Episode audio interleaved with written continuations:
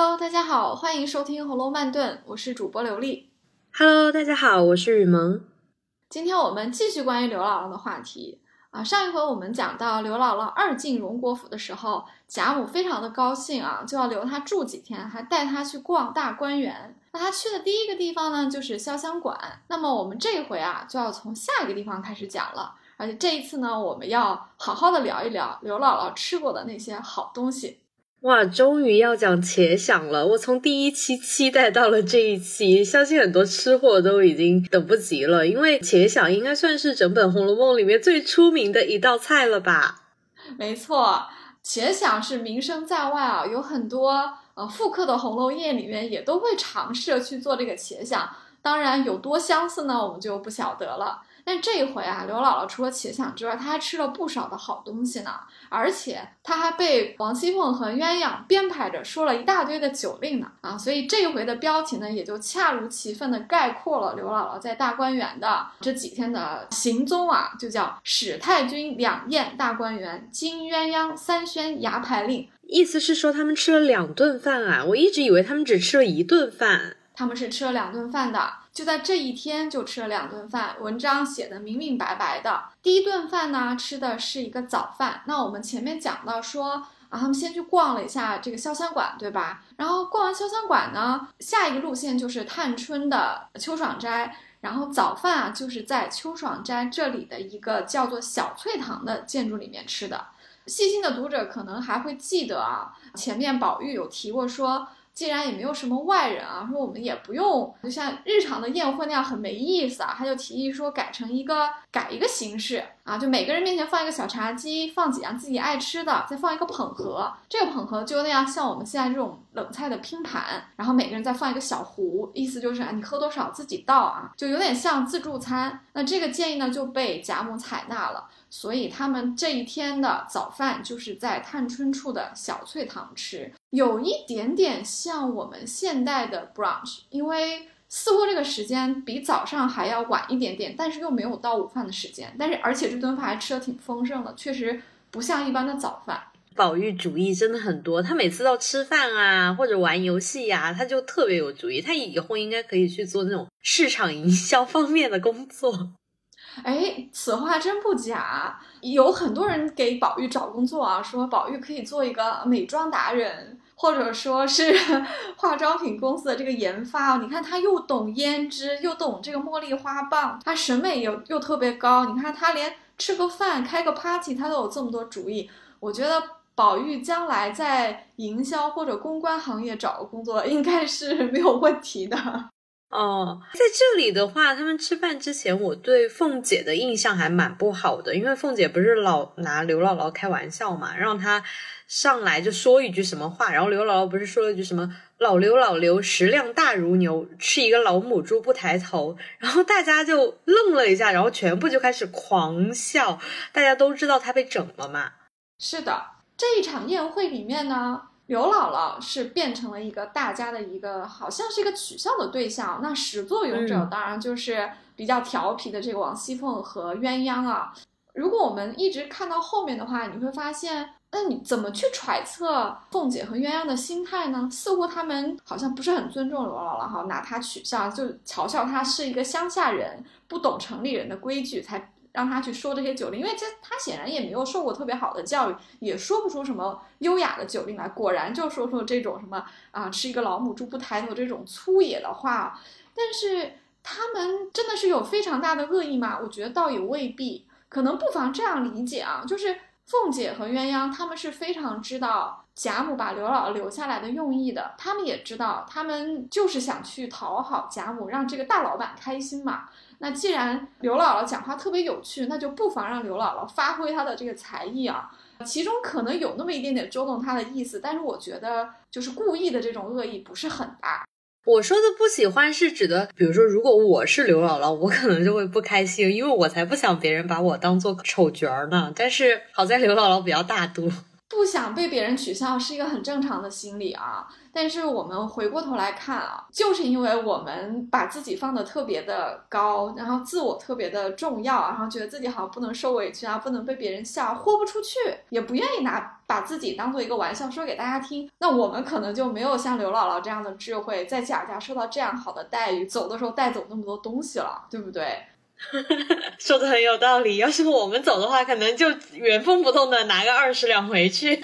没错，没错。好，就像你说的，在吃饭前啊，凤姐和鸳鸯要商量好，要拿她取笑，让她当一个女篾片儿。这个篾片儿呢，就有点像是说书的，或者说。放到现在有点像是脱口秀演员啊，没有不尊重脱口秀演员的意思啊，就是职业分工而已啦。那所以他们就提醒刘姥姥说：“我们家呀有规矩，吃饭前啊都要怎么怎么样，然后说错了我们就要笑话呢。”刘姥姥就说：“啊，包在我身上。”结果呢，贾母这边刚说了一句“请”，啊，刘姥姥觉得这就是给自己的暗示了，就 Q 他了。所以他就站起来来了一句啊，这还是高声说的啊！你看刘姥姥还挺有仪式感的。老刘老刘，食量大似牛，吃一个老母猪不抬头。哎呀，我说到这里我都快绷不住笑了啊！自己说完之后，刘姥姥是鼓着腮不语的，因为她很认真的在说这段呃酒令，所以她不觉得有什么好笑的地方。结果众人就不一样了，先是发怔，因为没有想到会听到这一这一出啊。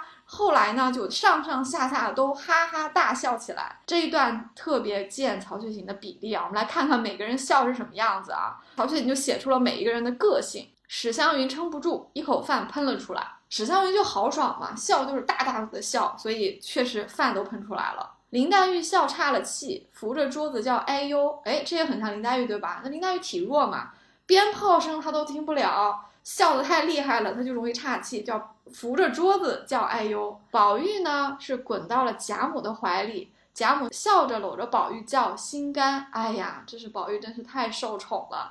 旁边有一个老祖母就滚到他怀里了啊。王夫人笑着用手指着凤姐儿，只说不出话来。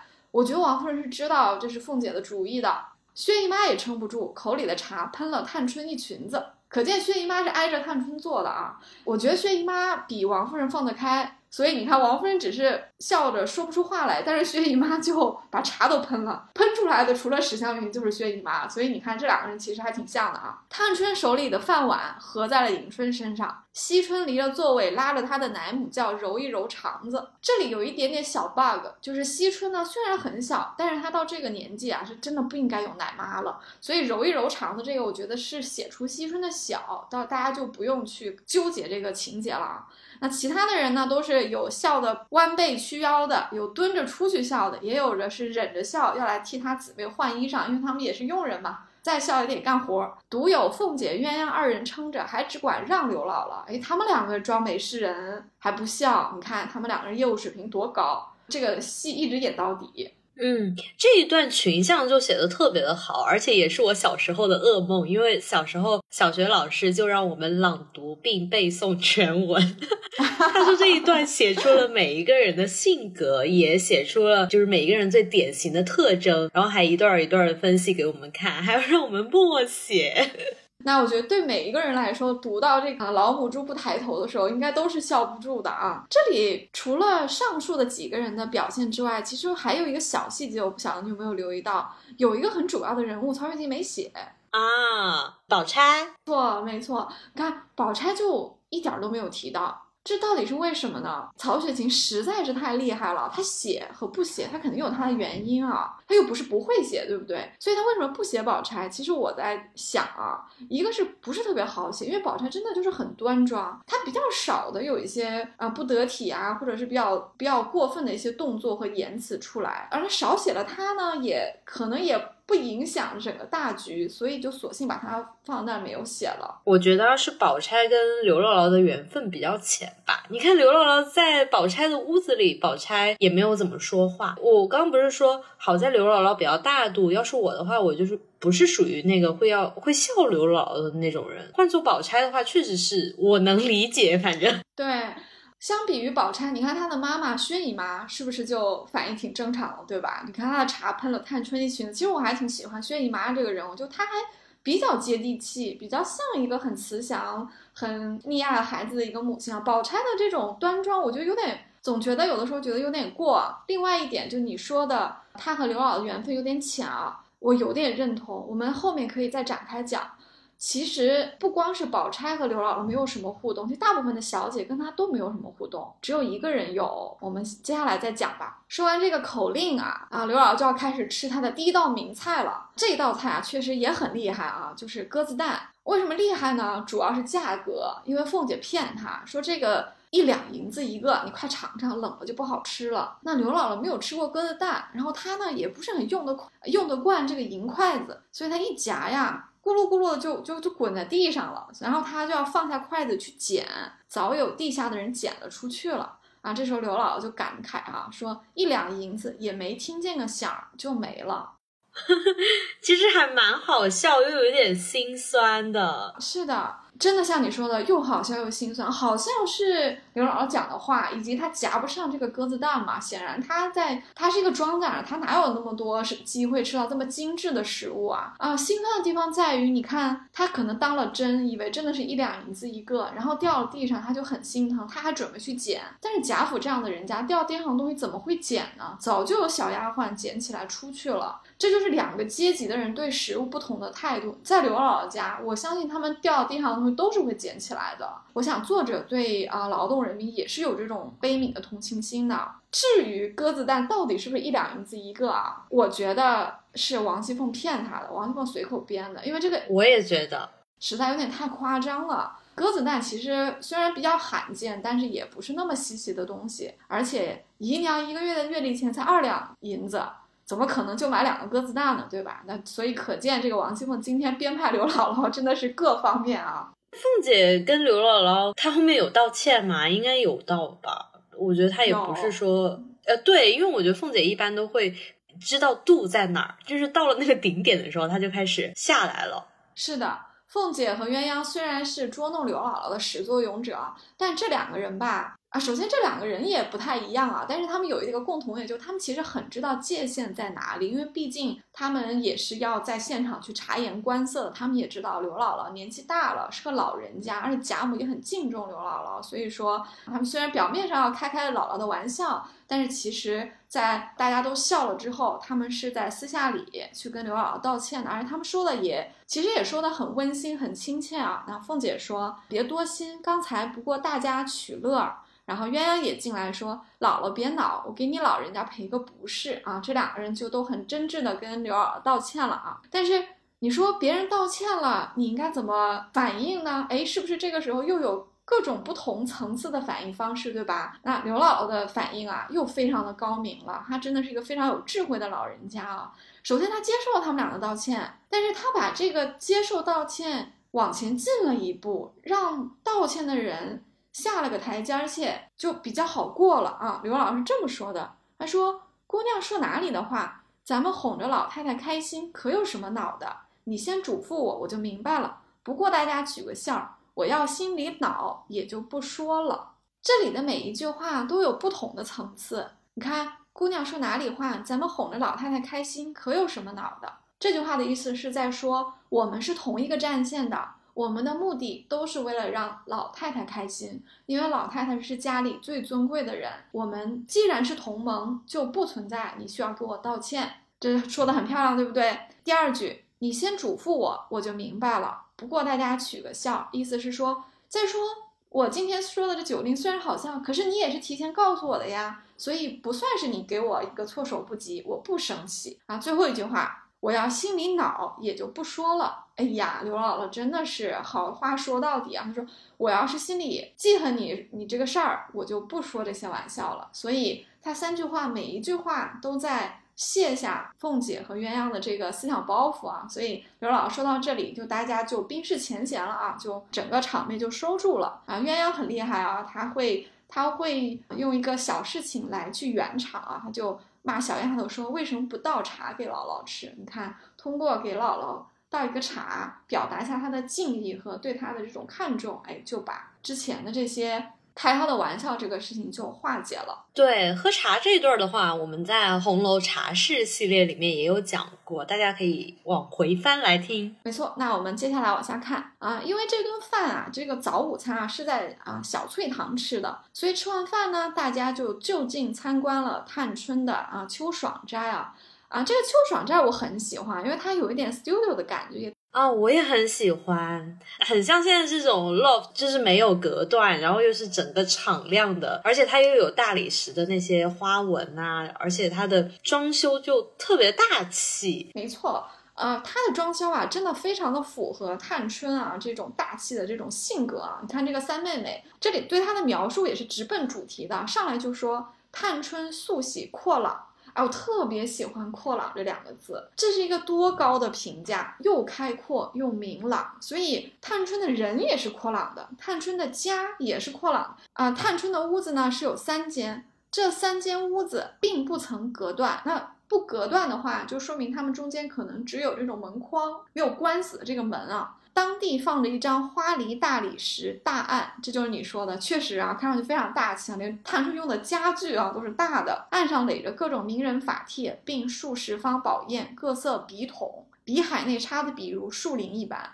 因为探春。在四个姐妹中，她的特色就是书法嘛，琴棋书画到了她这里啊，就是书法，所以她的丫鬟也叫侍书。每一次诗社的诗，包括元春省亲的时候，姐姐妹妹们写的诗，都是探春来誊写的，就说明探春的书法是非常了不得的。而且中国的古人对书法是非常看重的，我们说从字里面是可以看出一个人的气节的。如果探春字写的好看啊，这个确实是她的性格的一个对她性格的一个非常高的褒奖啊。而且这里还有一个汝窑的花囊，里面插着满满的一囊水晶球的白菊啊，你看多么的漂亮啊！墙上挂着米芾，就是米襄阳烟雨图啊，左右挂着对联是颜鲁公的墨迹啊，所以她。也很会装修他的屋子，这些陈设都很符合他的性格和这个爱好。嗯，我们前面不是有提到说几个小姐跟刘姥姥其实都没有什么接触嘛？那其实唯一一个跟刘姥姥间接有接触的，应该就是探春了吧？因为探春把她屋里的佛手给了板儿，也就是刘姥姥的小孙子，也间接的让板儿跟巧姐结下了一个姻缘。没错。就是在这里，板儿得这个佛手啊。板儿因为在跟着刘姥姥一起逛大观园呢，也已经有一点时间了，所以他跟大家呢就略熟了一点，他就不是每次都躲在姥姥背后不敢说话了。那他到了探春的房间呢，就看着他的这些陈设，就都很新鲜，他就有点想伸手去拿。其中就有一个啊，盘子里放着数十个玲珑剔透的大佛手啊，他想去拿，他可能以为那是可以吃的，那他没有见过嘛。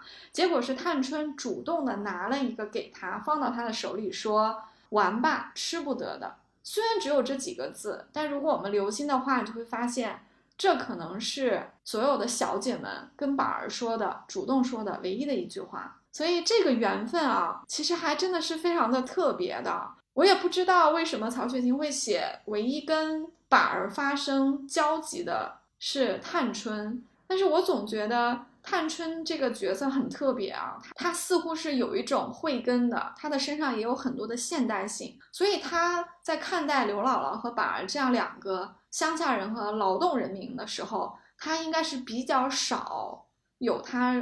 有他身份固有的那个阶级意识的，那这个话题比较微妙，我们可以以后再聊啊啊！但是确实，板儿在这里拿到了一个大佛手，在探春的房间，大家参观完之后啊，贾母就提议说，我们我们到下一个地方去啊。但是他说的就很有趣啊，贾母就有点有点发嗲啊，说他是对薛姨妈说的，说咱们走吧，他们姊妹们都不大喜欢人来坐着，怕脏了屋子。咱们别没眼色，正经坐一会子船，喝酒去。我觉得贾母应该是挺了解她的这些小孙子、小孙女们的，就他们都很爱干净啊，又是那种很尊贵的大小姐，所以一看这么多人乌泱泱的过来，又吃了饭，在屋里啊坐着大谈大笑的哈，所以他就说：“那咱们走吧。”这怎么可能是真话呢？对不对？所以探春就站起来啊，回老太太话说：“这是哪里的话？”求着老太太、姨妈、太太来坐坐还不能呢，真的是要为探春叫好。你看她什么时候说的话都是不卑不亢，就很讨人喜欢啊。然后贾母也笑着说：“我这个三丫头却好，只有两个玉儿可恶，回来吃醉了，咱们偏往他们屋里闹去。你看，我总觉得这段话里面啊，老太太这个一碗水又没端平，为啥呢？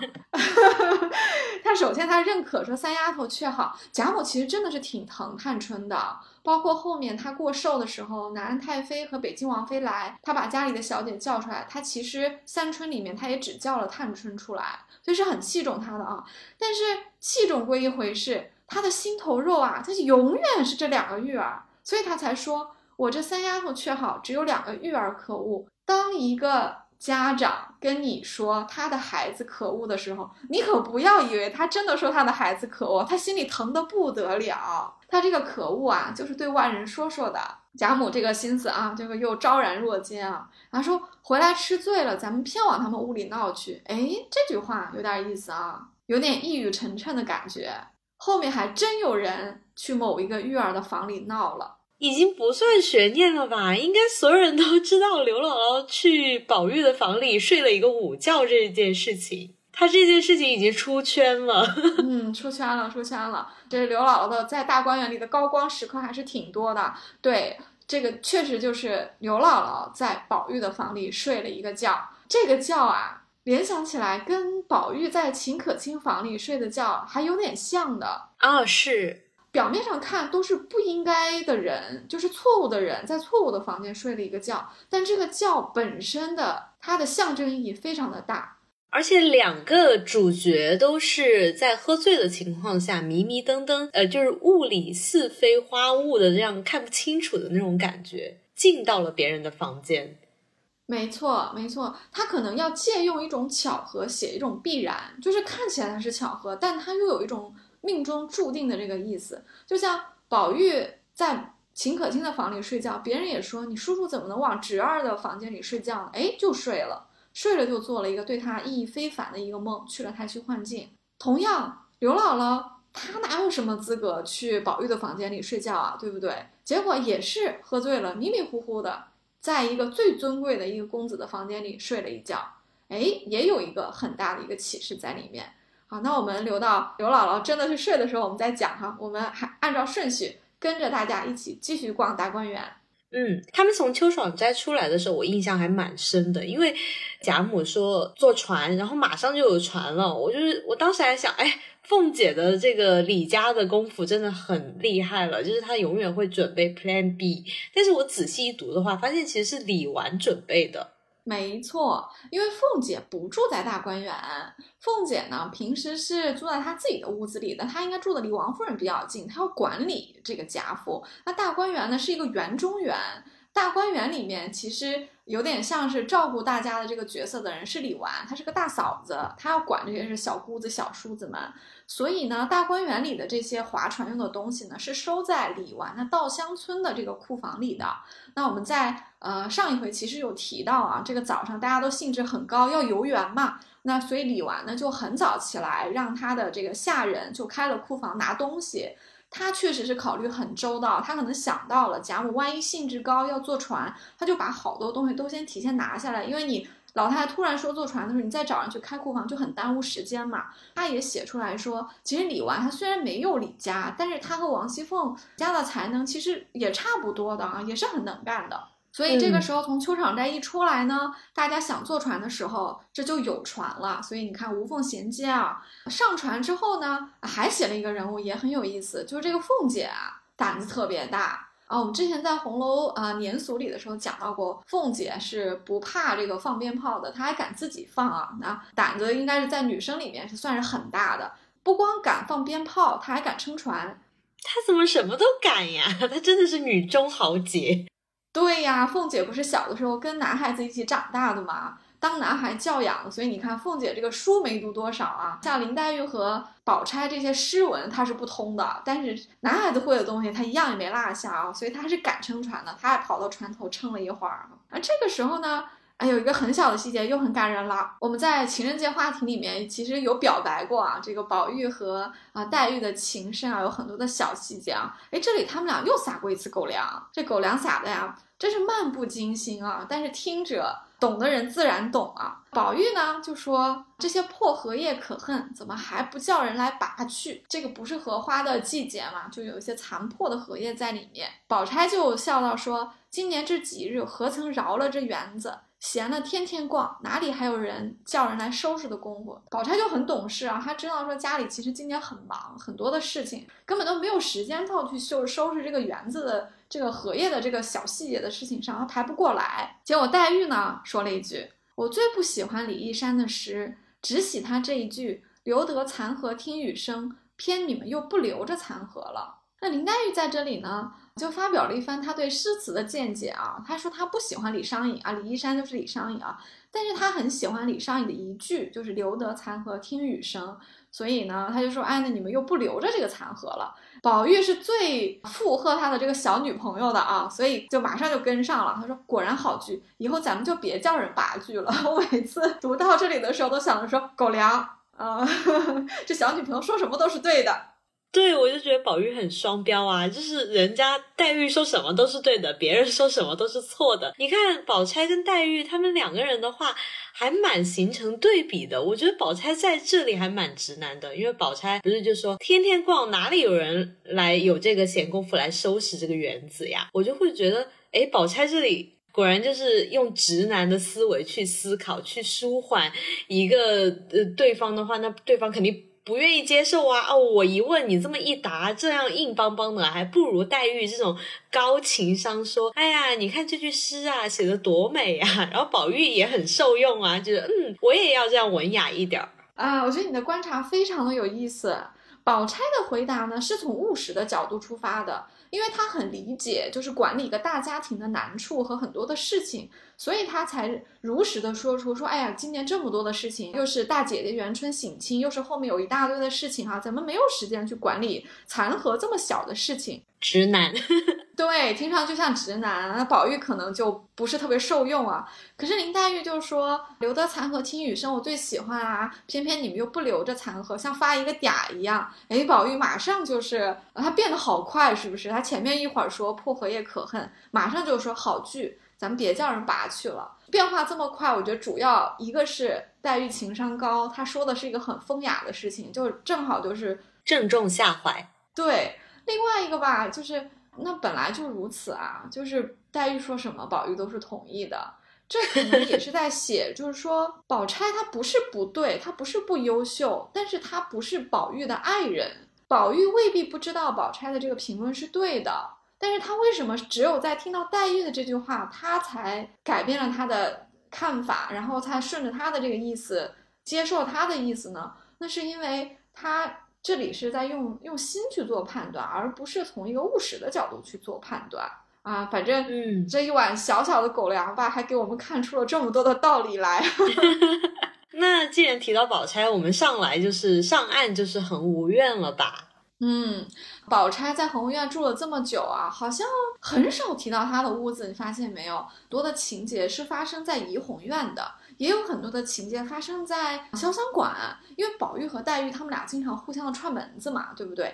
但是很少有人去恒芜院，宝钗总是自己走过来找宝玉，要么就走过来找黛玉，总是她去别人家，好像没有人去到恒芜院里面去啊，这是个很微妙的地方。嗯，就连刘姥姥说宝钗的屋子就是太素太白，冷冷清清的，不像大家小姐的那个屋子。当时贾母听了还挺不开心的嘛。我们在前面提到说，宝钗跟嗯刘姥姥缘分比较浅，可能从这里也能看得出来一点吧。啊，你对宝钗的房间的描述是是符合原文的，但是有一点哦，这个观察是贾母的视角啊，等于说在恒务院，可能刘姥姥就是一个陪坐的一个角色。至于宝钗的屋子啊，这个素雅它是一个事实，就是这么陈述的。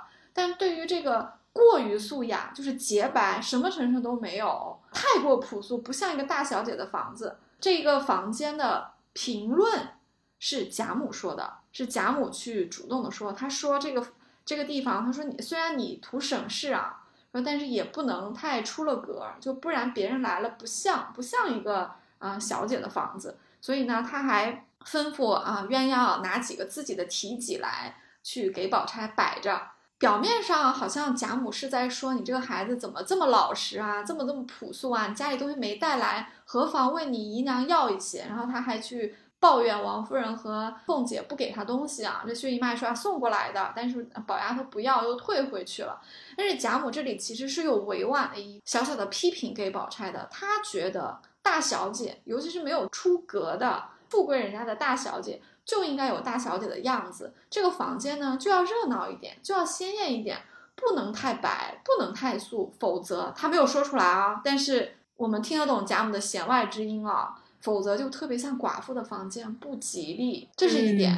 还有一点，这个就是像贾母这种老世故的人才会知道了，因为宝钗是住在贾家的，她是客人，所以如果还有别的亲戚来贾府看到了宝钗的屋子的话。他们会觉得贾府待客不周，所以他就暗示这个房子不能这么装修，然后让鸳鸯把自己的这些奇迹拿来。因为他如果给宝钗拿了几个装饰品来的话，宝钗是不能不收的。所以你看贾母是不是特别厉害？嗯，哎，其实我在这里我又理解了宝钗，因为换做我去别人家里做客，我也是就是尽量简单，然后不给别人添麻烦，或者是让别人感觉不到我的存在 最好了。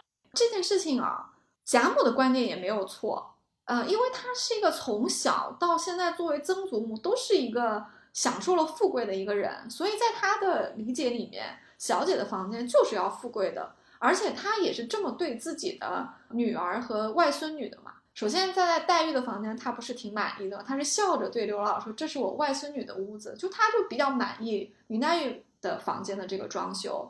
而且前面也有也有提到过，就间接的提到过，用王夫人转述，她说你林妹妹的母亲未出阁之前是何等的金尊玉贵，是何等的娇生惯养，那才是个大户小姐的样子。就可见贾敏在没有出嫁的时候，贾母是非常宠的，所以贾敏肯定也特别会装饰她的屋子。这个是贾母那一代的人他的这种审美，这是自然的。但是反过来。我也觉得你讲的对，我觉得宝钗也没有错。一方面住在别人家低调一点，就是不给别人添麻烦，不要太张扬，是要的。另一方面，其实后文有再再次呼应过宝钗的这个真实的想法。在邢岫烟收到了探春给的一个玉佩之后，宝钗其实有跟她啊说了一段心里话，他说。他说：“这种没有没要紧的东西啊，我们家还只怕有还有一箱子。”他说：“但是你看我这几年，我可曾带这些？意思是说家里呢这几年家道是变化很大，就是宝钗很懂事啊，她知道自己家在父亲去世之后，他们这个皇上的生意其实是走下坡路了。她特别的有危机意识，她把很多的事情都从简了。她不是没有，就是有一点像是选择了一个比较简单的一个生活方式，就不铺张。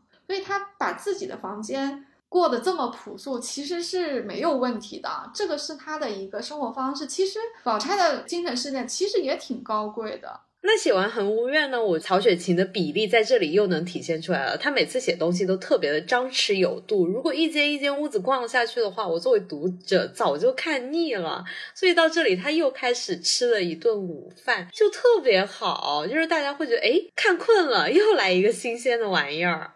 嗯，没错。逛几个园子，吃一顿饭；逛几个园子，再吃一顿饭啊！所以这一天真的是很欢乐啊，就是一个游园会加家宴啊。逛完这个恒芜苑呢，就大家又肚子饿了，就该再吃一顿饭。这顿饭的时间可能是介于我们现在的午饭和晚饭之间啊。这顿饭不同寻常，首先著名的茄想就在这顿饭上登场了。其次，刘姥姥在这顿饭上，她的酒令才能又出来了。他又说了一个让我们印象深刻的酒令，这里我印象也很深，所以我老把第一顿饭跟第二顿饭混在一起嘛。我会觉得，哎，像刘姥姥这种农民啊，她怎么可以跟这些从小都在读书的大户人家玩行酒令呢？结果我发现，其实行酒令是谁都可以玩的，它还算是一个很通俗的游戏，它不是说好像。读过书才能玩，嗯，也给我增加了一点信心，免得我这种只会说床前明月光的人，好像也是可以玩玩行酒令的。没错，酒令其实是雅俗共赏的，这个当然要取决于这个令官怎么去统领这个规则啊。这一次的酒令啊，确实是人人都可以参与的啊。它其实是这样子的，就是大家要先去摸骨牌。然后呢，令官把这个骨牌描述出来，你要对一个对子，然后令官再描述一个，再出一个对子，一共有三张牌，然后说三个对子。说完了之后啊，令官会把这三副牌合在一起，再描述一下，然后你再说出第四句。这里他的要求是，不管是俗语、诗词歌赋、成语，还是一些呃，就大家约定俗成的一些谚语，其实都是可以的。所以说。不只是只有黛玉和宝钗才可以玩啊，像刘姥姥啊、薛姨妈啊、贾母啊，他们都是可以的。但是只有一条是不能违反的，就是第一字数必须要一样，就是令官说了多少个字，你这个对子就必须得多少个字。第二，一定要押韵啊，这个就是啊最基本的规则啊。这个酒令比较长，我们今天就挑几个比较有趣的这个典故来说。比如说像贾母有有几个很有名的金句啊，我记得比较深的就是“这鬼抱住钟馗腿”，当时我就觉得，嗯，这贾母实在是太会讲了，就这么欢乐，而且也讲出了贾母一定会比较长寿。你看他的那个视角都特别的大气，什么头上有青天啊，这鬼抱住钟馗腿啊，这些都是显得他整个视角就是老祖母。嗯，贾母是首先是很大气，其次她很富贵嘛，她又长寿，所以她的酒令都带有他这种见过世面、过过好日子，然后又很有能力的这么一个一个气质啊。啊，薛姨妈的酒令也很有她的特色啊，就薛姨妈。是一个比较柔和的一个人啊，他的酒令呢就很通俗，但是也很亲民。比如说他会说啊，梅花朵朵风前舞啊，他也会说织女牛郎会七夕啊，这种特别特别通俗的句子啊，但是其实意思也挺好的。所以可见薛姨妈的内心啊，也是一个很阳光、很温暖的人啊。湘云的酒令就比较好玩了，每一句都特别的大气啊。双悬日月照乾坤这句话，其实在很多的啊考据派里面啊，他们引用历史啊，就指出它影射了历史上很多的史实啊，这个我们就不去聊。但是双悬日月照乾坤呢，是是非常有气魄的一句酒令啊，这个也只有湘云说才比较合适啊。他还说了一个很有名的，叫“日边红杏倚云栽”。这句诗其实，在后面有出现在大家抽花间里面的一个花语上。那宝钗的呢，也比较温馨啊。比如说，他有提到说“双双燕子与梁间”啊这种的。黛玉的就不一样了。黛玉这次酒令啊，有点抖机灵，但是呢，也幸好别人没有听出来，或者说听出来了没有去说。但是宝钗其实是听出了他酒令里面有点不太恰当的地方。黛玉说的是。良辰美景奈何天，还有一句更厉害了，叫纱窗也没有红娘报。哎呀，这两句可都是《西厢记》呀，都是禁书里的。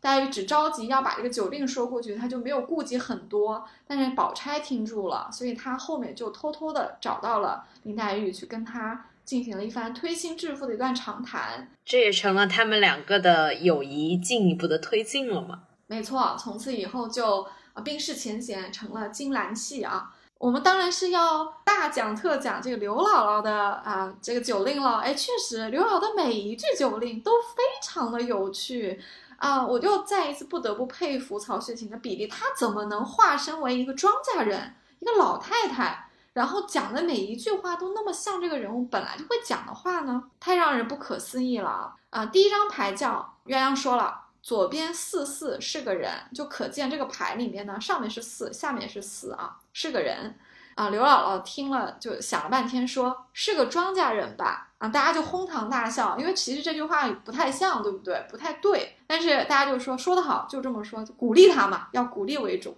就像薛蟠行酒令的时候，第一句也是一塌糊涂，大家也都说嗯，押韵就好，继续说。所以这样的人就是要鼓励。呃，那下次你也要鼓励我。如果我说一二三四五上场打老虎，对呀，你看薛蟠的第一句一塌糊涂之后，大家一鼓励他，不就说了一句“洞房花烛朝拥起”吗？大家都说何其泰雅，对不对？可见鼓励还是有用的啊。当然，我们的刘姥姥鼓励了之后呢，水平也上来了，但是有点走偏啊。这个第二章呢是这样的：中间三四绿配红啊，刘姥姥诗圣附体啊，说。大火烧了毛毛虫，这个酒令至少有两个优点：第一，押韵，你看符合规则，对不对？第二，这个太符合他庄稼人的生活方式了。那你毛毛虫当然不是个好东西，大火把吃庄稼的毛毛虫烧了，可不得高兴吗？对不对？你看又押韵又又很新鲜，所以接得好。大家都说这是你的本色啊！继续说，第三章右边幺四真好看。刘姥姥来了一句：“一头萝卜一头蒜。”这个也很好，朴实的不能再朴实了。但是它也没有错啊，因为它也押韵啊，而且它也很符合庄稼人的本色。记不记得在啊联诗的时候？凤姐不是说自己不会诗词，可是她想来玩一下吗？她就来了一句，她说我只有一句粗话，下剩的我就不知道了。她就来了一句一夜北风紧。你看凤姐的诗和刘姥姥的诗是不是差不多，对吧？没有文化的话，那说点大俗话也可以的呀。嗯，曹雪芹还是厉害，站在谁的视角就能写出谁的语气的话。没错，那三副都有了啊，要连起来了啊。鸳鸯笑道。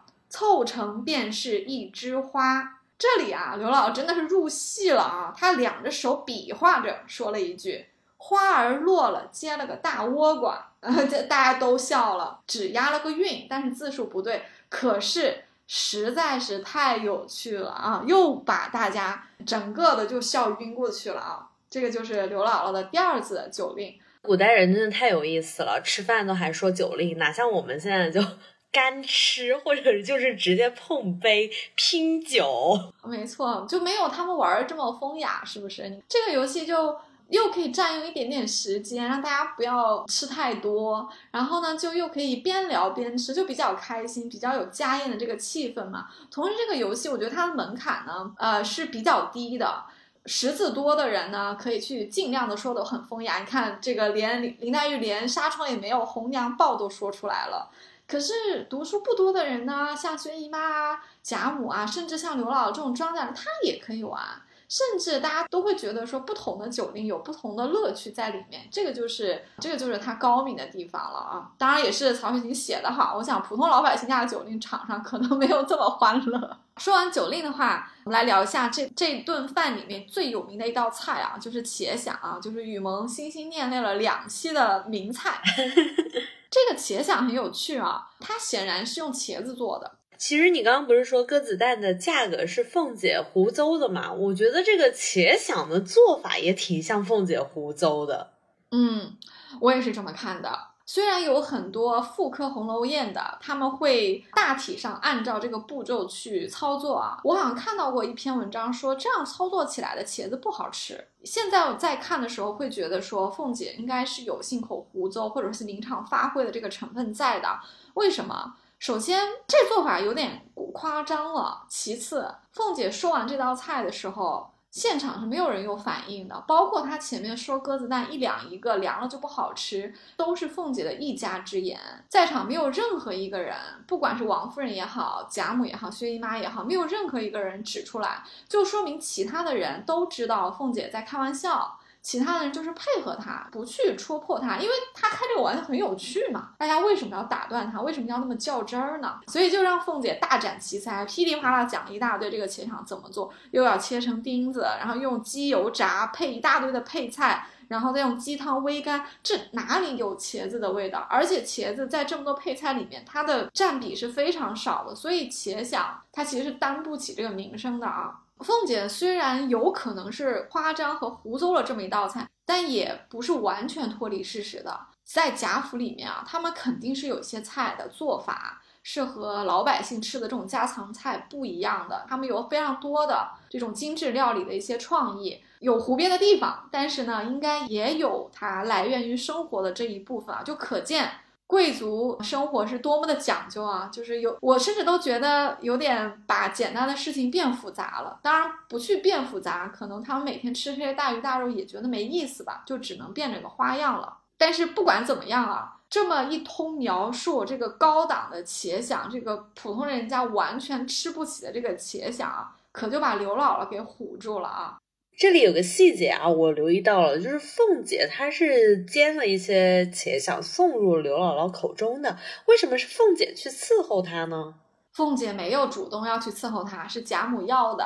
贾母说你煎一些茄想喂她，所以凤姐才去喂了刘姥姥。啊，你要知道一个背景啊，就是在贾府这样的人家里面吃饭的时候，像贾母这样的这个老祖母是上座的，小姐们没有出嫁的小姑子也是上座的，但是媳妇是要伺候的。像王夫人啊、凤姐啊、李纨啊，他们都是不坐的，他们有的时候会给他们设一个座位，他们不坐在那里啊。凤姐必须要伺候他们吃饭，这个是少奶奶的这个工作。媳妇熬成婆，对，所以凤姐本来就是在伺候的。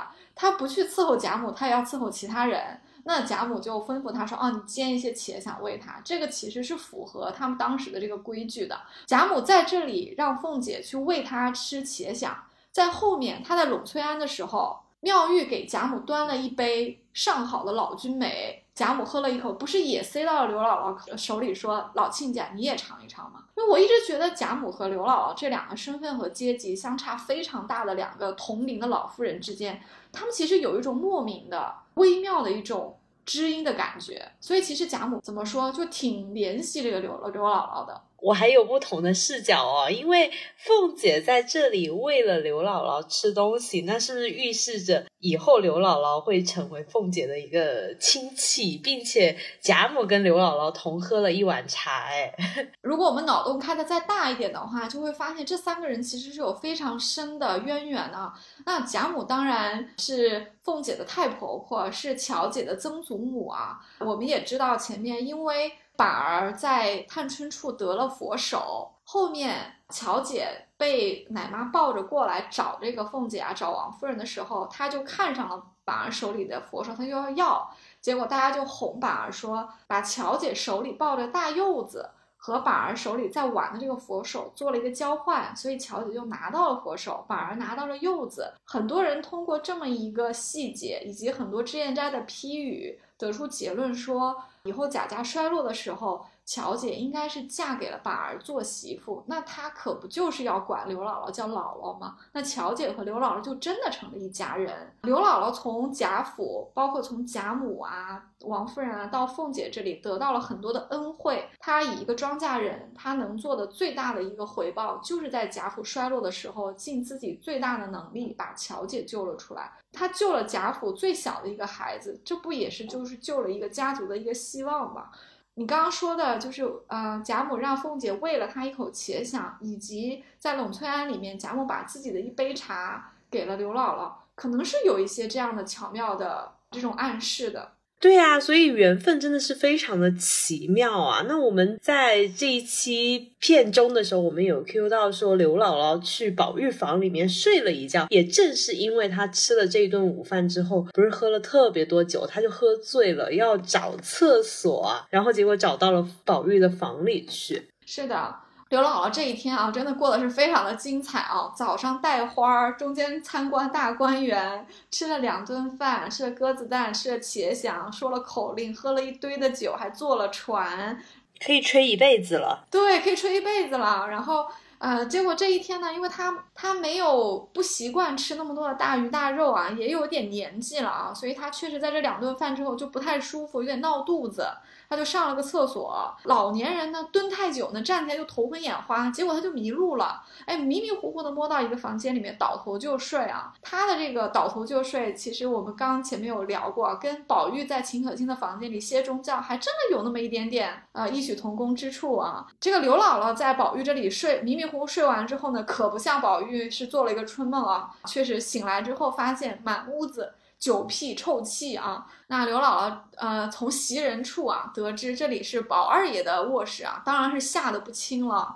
结果袭人呢就安慰她说不妨事啊，她自己就把这个房间里做了一些处理啊，让宝玉晚上回来的时候闻不出来。其实袭人是啊很会持家的，而且她秉承着一个原则，就是啊大事化小，小事化了，所以她不会让这种小事情去惹得大家不高兴啊，所以她来这里去那个。啊，做了一段善后，也安慰刘姥姥没有关系。而且这里也有一段对比哦，你看，你刚刚不是提到说刘姥姥臭屁熏天的在这个宝玉的房间，那宝玉又是特别爱香的一个人，那显得这两个对比特别的强烈。这可能是一个非常非常非常大的一个对比啊，有点像是我在想，是不是有点把后面会出现的盛衰的一个对比在这里做了一个演练啊？从味觉上，从身份的高贵和低贱上做了一个小小的演练啊。你看刘姥姥上一秒啊，在栊翠庵里面还被妙玉嫌弃，对不对？因为刘姥姥用了这个杯子，因为贾母喝了一半，不是塞给刘姥姥喝嘛，妙玉就不想要这个杯子了。